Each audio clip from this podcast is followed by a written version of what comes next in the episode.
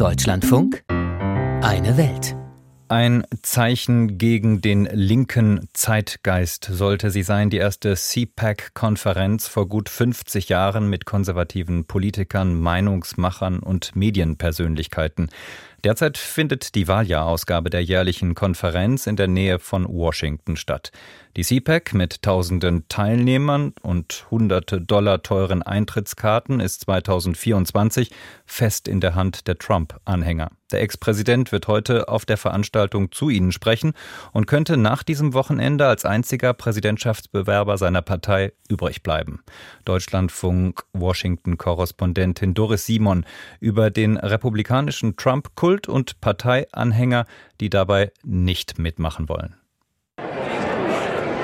Mitten im Gedränge vor dem großen Auditorium bewegen sich fünf goldene Buchstaben über den Köpfen der Konferenzteilnehmer. T-R-U-M-P. Fünf mittelalte Männer und Frauen in goldenen Tops und weißen Hosen halten Trump hoch.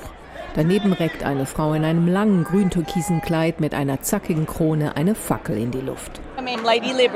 Sonja liebt Amerika, seit sie als kleines Kind vor über 40 Jahren aus Süddeutschland nach Texas gekommen ist. Und sie liebt den früheren Präsidenten und wie sie sagt, seine Werte. Trump liebe Menschen, er kämpfe für die Freiheit der Bürger in den USA. Sonja ist eine von weit über 1000 Amerikanerinnen und Amerikanern, die in ein großes Resort-Hotel außerhalb von Washington gekommen sind, um konservative und ultrarechte Politiker, Prominente und Showhosts live zu erleben. Höhepunkt der dreitägigen Konferenz der Auftritt von Donald Trump zum Abschluss der CPAC am Samstag. Sonja ist durch ihren Freiheitsstatuendress schon mit vielen anderen Konferenzteilnehmern ins Gespräch gekommen. Die Stimmung sei umwerfend, findet sie. Es ist einfach erstaunlich, wie viele Menschen uns herzlich aufnehmen. Wir laden jeden ein, auch wenn er nicht für Trump ist. Wir würden ihn trotzdem aufnehmen und ihn lieben, denn wir wollen als Amerika vereint sein, als eine Familie und wir wollen, dass es allen gut geht. Das ist Trumps Wunsch. Die Trump-Fans aus Texas schauen kurz in das Auditorium, wo auf der Bühne eine blonde Frau mit englischem Akzent ihr eigenes Schicksal beklagt. Viele Plätze sind leer und die Texaner kennen die kurzzeitige britische Premierministerin Liz Truss nicht. Umso mehr strahlt Sonjas Freundin Blake, als sie und ihre texanischen Trump-Freunde im Live-Podcast von Steve Bannon gefeiert werden.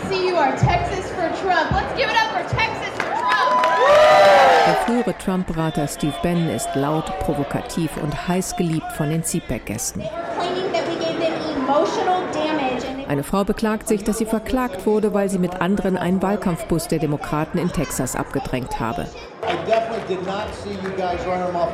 Bannon antwortet, er habe auf dem Video nicht erkennen können, dass die Pickups den Bus von der Straße drängen. Jedenfalls nicht viel. Die Themen auf der großen Bühne der CPAC lesen sich wie aus Trumps Wahlprogramm. Amerika wieder großartig machen, Schluss mit der woken Agenda, Grenze zu und Migranten raus, kein Geld mehr für Kriege in der Ukraine und anderswo. Einst war die Konferenz ein Diskussionsort. Hier startete Ronald Reagan seinen überraschenden Siegeszug ins Weiße Haus. Heute wirkt die Veranstaltung wie ein Wahlverein des früheren Präsidenten. Ganz besonders, wenn man eine Rolltreppe weiter nach unten fährt, wo konservative und rechte Organisationen und kommerzielle Anbieter ihre Stände haben. Es gibt alles rund um Donald Trump, bis hin zu orangen Haaren auf einer Golferschirmkappe.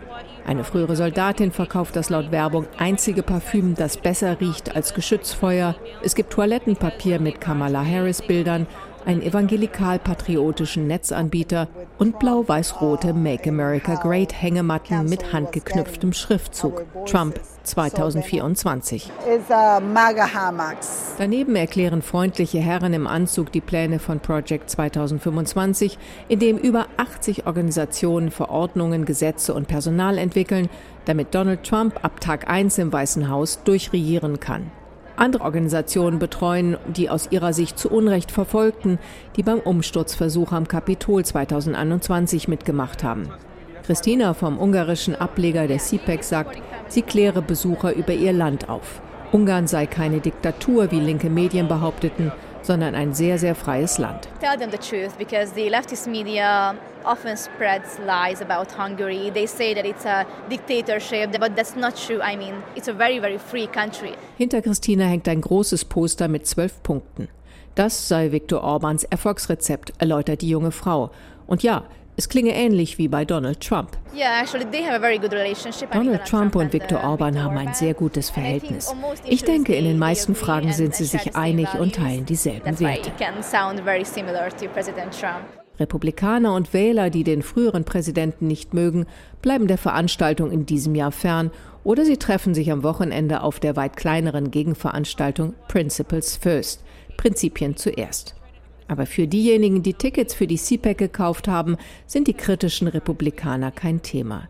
Sie wollen Donald Trump und Gleichgesinnte und zahlen dafür gern zwischen 295 und 690 Dollar für die dreitägige Veranstaltung, je nachdem, ob man beim Ronald Reagan Dinner dabei sein will oder direkten Zugang zu einigen Prominenten möchte.